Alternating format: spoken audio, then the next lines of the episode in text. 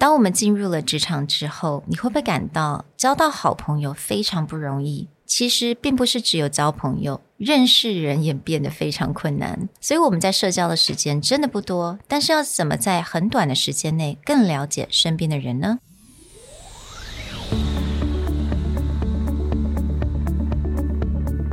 ？Hello，欢迎来到 Executive Plus 主管与沟通力的 Podcast。I'm Sherry, an educator, certified coach, and style enthusiast. 我相信专业有效的沟通是语言跟逻辑的完美结合。And I'm Nick, a startup consultant, corporate trainer, and late night gaming junkie. I believe great communication requires the right mindset and solid frameworks. 我们希望带给大家职场英语的技能、跨文化沟通技巧与其他能帮助您成为出色领导者的工具。 Join us each week as we share our experience, research, and methodologies to take your communication and language skills from good to great.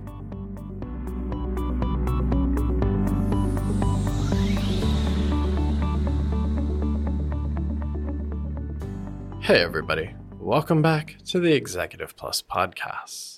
On this podcast, we talk a lot about asking better questions in a meeting, in an interview, as a way to get deeper down to the root of the problem. But asking questions is also a great way to build connections. In our episode with Vincent, he talked a lot about how to use questions to find common ground and build relationships.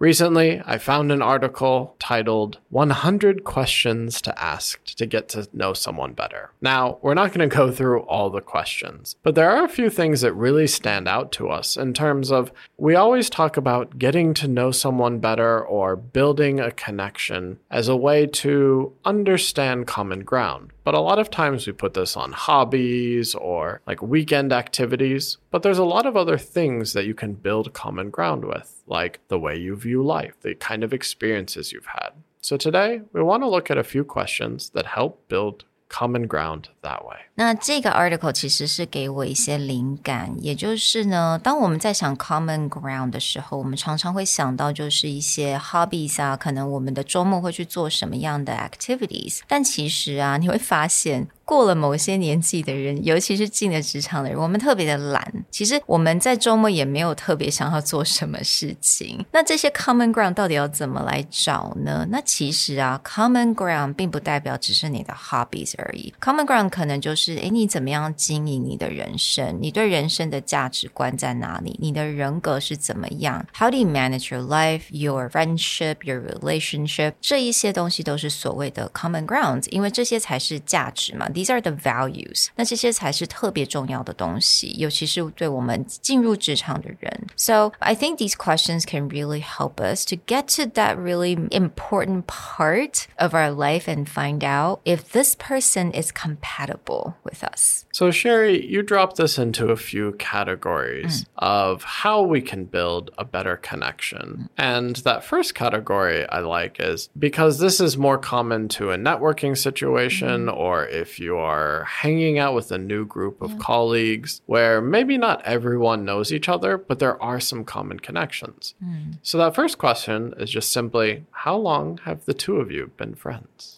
I think that's a perfectly great question. This is like an icebreaker question as well. 有的时候你进入一个团体的 situation，那可能你跟对方一点都不熟，或者是人家他们已经是朋友了，你是等于说是一个 newcomer。那这个时候作为一个 newcomer，其实是还蛮 nerve wracking。You know, in that kind of situation, you don't really know what to do because they all know each other. I don't know any of them. So just simply ask, how long have you guys known each other? Or how did you guys know each other? I think that's a really good question as well. Now, jumping out of this mm. group situation, there's mm. also a few categories that relate to how to get to know someone mm. on a deeper level without asking personal questions. Yeah. One way to understand someone's personality a bit is to figure out how adventurous mm. they are. So, the first question in this how adventurous are you category mm. is what's the most remote location you have ever been to? And I love the second question. Are you a city person or a country person? I think that particular question really lets you yeah. dive into someone's personality and psyche. Yeah.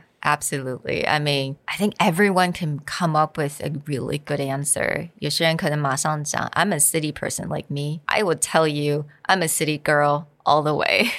yeah, someone likes to lie and be like, I would go glamping. I would go out into okay. the woods. Glamping no. is glamorous. Mm -hmm. Supposed to be glamorous. 我还是没有去过，so 但是我觉得这个问题很好。你是 city girl, you city person or a country person, or someone would just say a little bit of both, so they could explain that to you. I think this is a great question just to understand. This, yeah, gets into someone's thought process yeah. without asking them something deeply personal. Mm. For me, when I first moved to Taiwan, I lived in Chiayi. Almost everyone's like, Chiayi, would you even like living in Chiayi?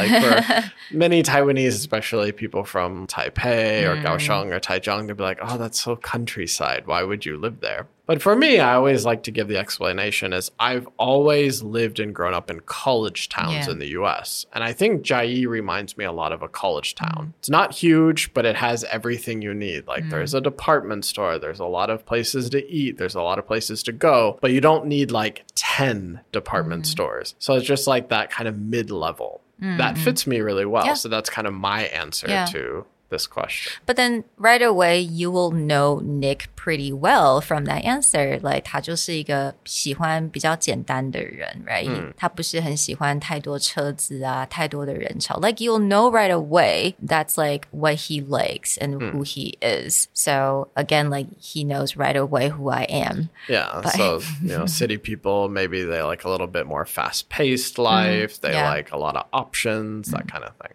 The next category that we talk about is a way that people look at friendship. Mm. So you don't necessarily have to be like, Will you be my friend? Mm. What makes a good friend? But you can ask these kind of questions yeah. to get a sense of how people build relationships long term, short term. Mm. So the first question is Are you still close with your college friends?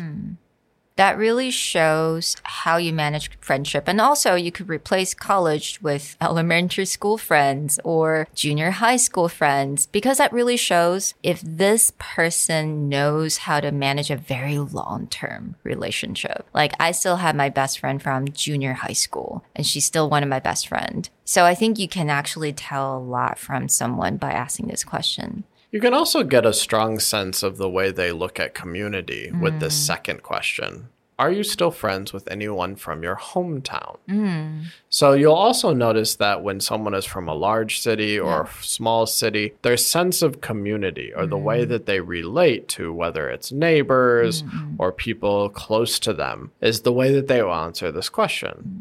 Mm. Was this something they're very close to? Do they feel deep roots? Or is this a person who is like, I can't wait to explore the world? Mm, that tells you a bit about their personality as well. Yeah, 我觉得大概可以了解到这个人对于这种 感情，那当然感情不是说一定是 romantic，就是 like friendship 友情啊，他是多么的重视友情，他是不是会多放一些时间或者一些 effort 在做这个，等于说是 maintain，you know maintain any kind of relationship. I think it takes a lot of effort and also patience for anyone to maintain a relationship for a very long time. So I think that speaks a lot about someone. The next category is understanding how people manage life. Mm. Now, there's a few questions here that would probably look very familiar, and you may ask all the time, mm. like, what do you like to do for fun? Yeah. Or what did you do this past weekend? Mm-hmm. Just getting a sense of how people live their day to day life. Mm. But the third question in this list, I really like from the standpoint mm. of it tells you a bit about mm-hmm. how people de-stress. Mm-hmm. Is this an introvert? Is yeah. this an extrovert? Is this a absolutely activity oriented person? Is yeah. this a social oriented mm. person? And that question is how do you de-stress after mm. a tough yeah. day?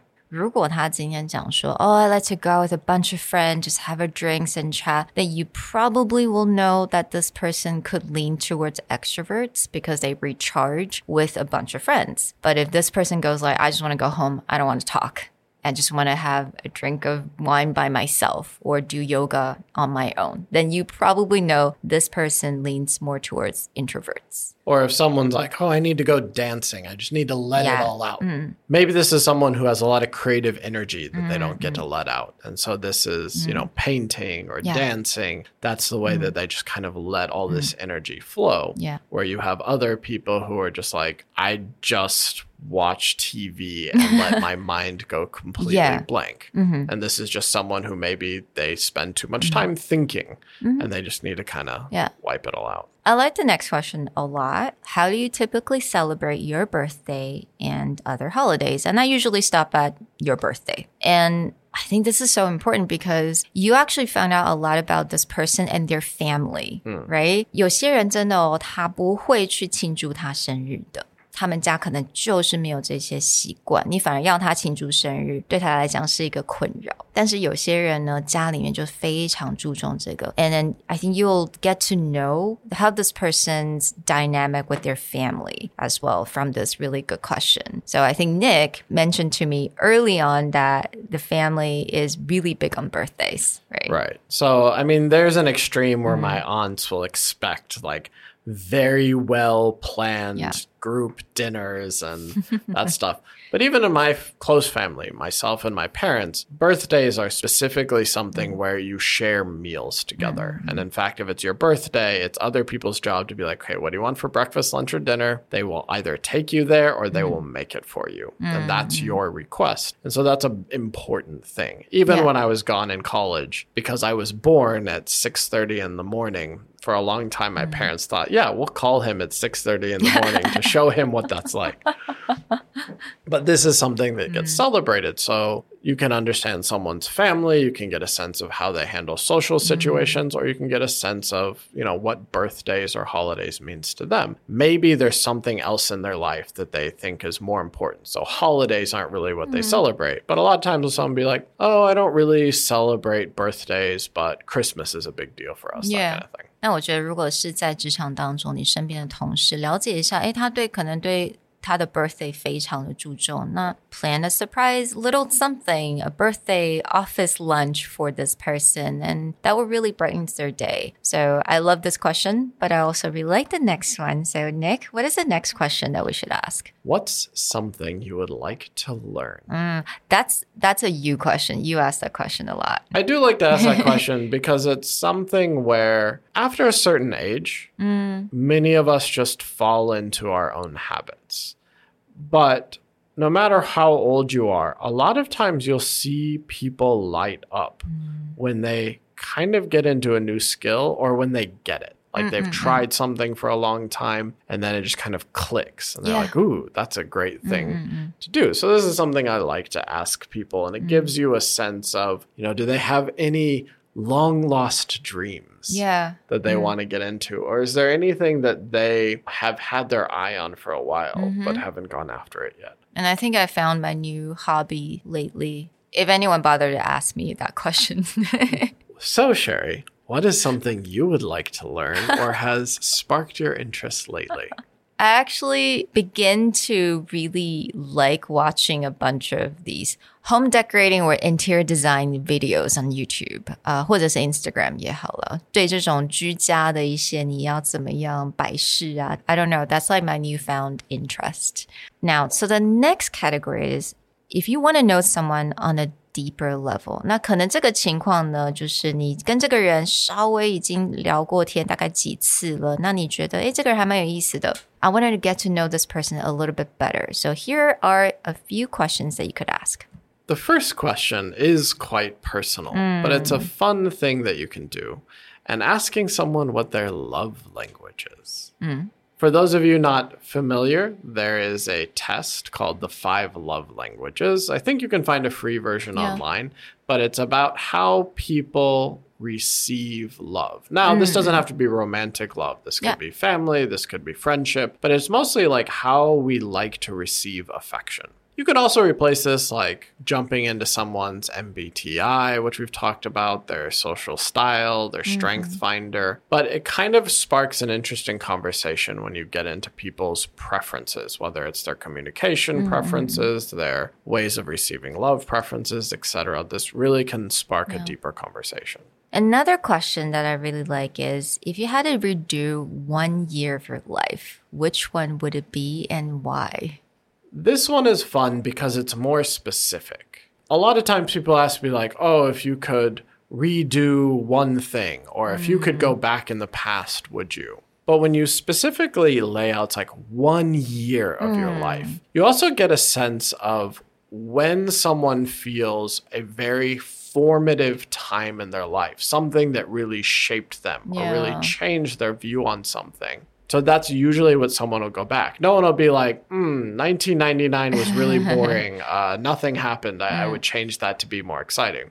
Most of the time, people go back to like a critical moment Like a in their turning point, right? Yeah, a turning point, and then you know rethink those choices a little bit. So I like the specificity of redo one year of your life. Yeah, I do too. And I think this is this really allows you to get to know this person on a very deep level because any turning point of people's life, it shapes their character, it shapes their their career, their life, and there are a lot of their choices. So yeah, I really like this question. The final question we have for this segment is mm. What are you most proud of? Mm Especially in Asian culture, people don't have a lot of opportunities to talk Yeah. about their achievements. It's not usually We're not used to. encouraged Yeah. to like go out there and tell people what you're so proud of. But sometimes it's just nice to let people talk about Yeah. something that they have achieved or something that's important to them. It gives you a sense of who they are. Yeah, especially when you sense that，嗯，对方他可能心情有一点点沮丧，或者是他可能最近好像有点 feeling a bit stuck。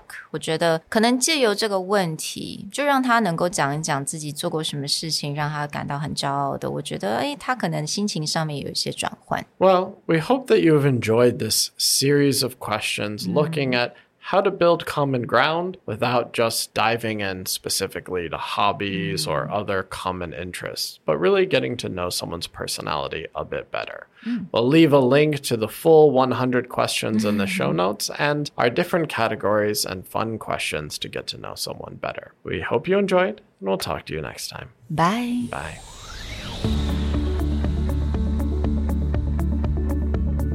The Executive Plus podcast is a Presentality Group production, produced and hosted by Sherry Fang and Nick Howard. You can search us on Facebook, 主管英文 Executive Plus.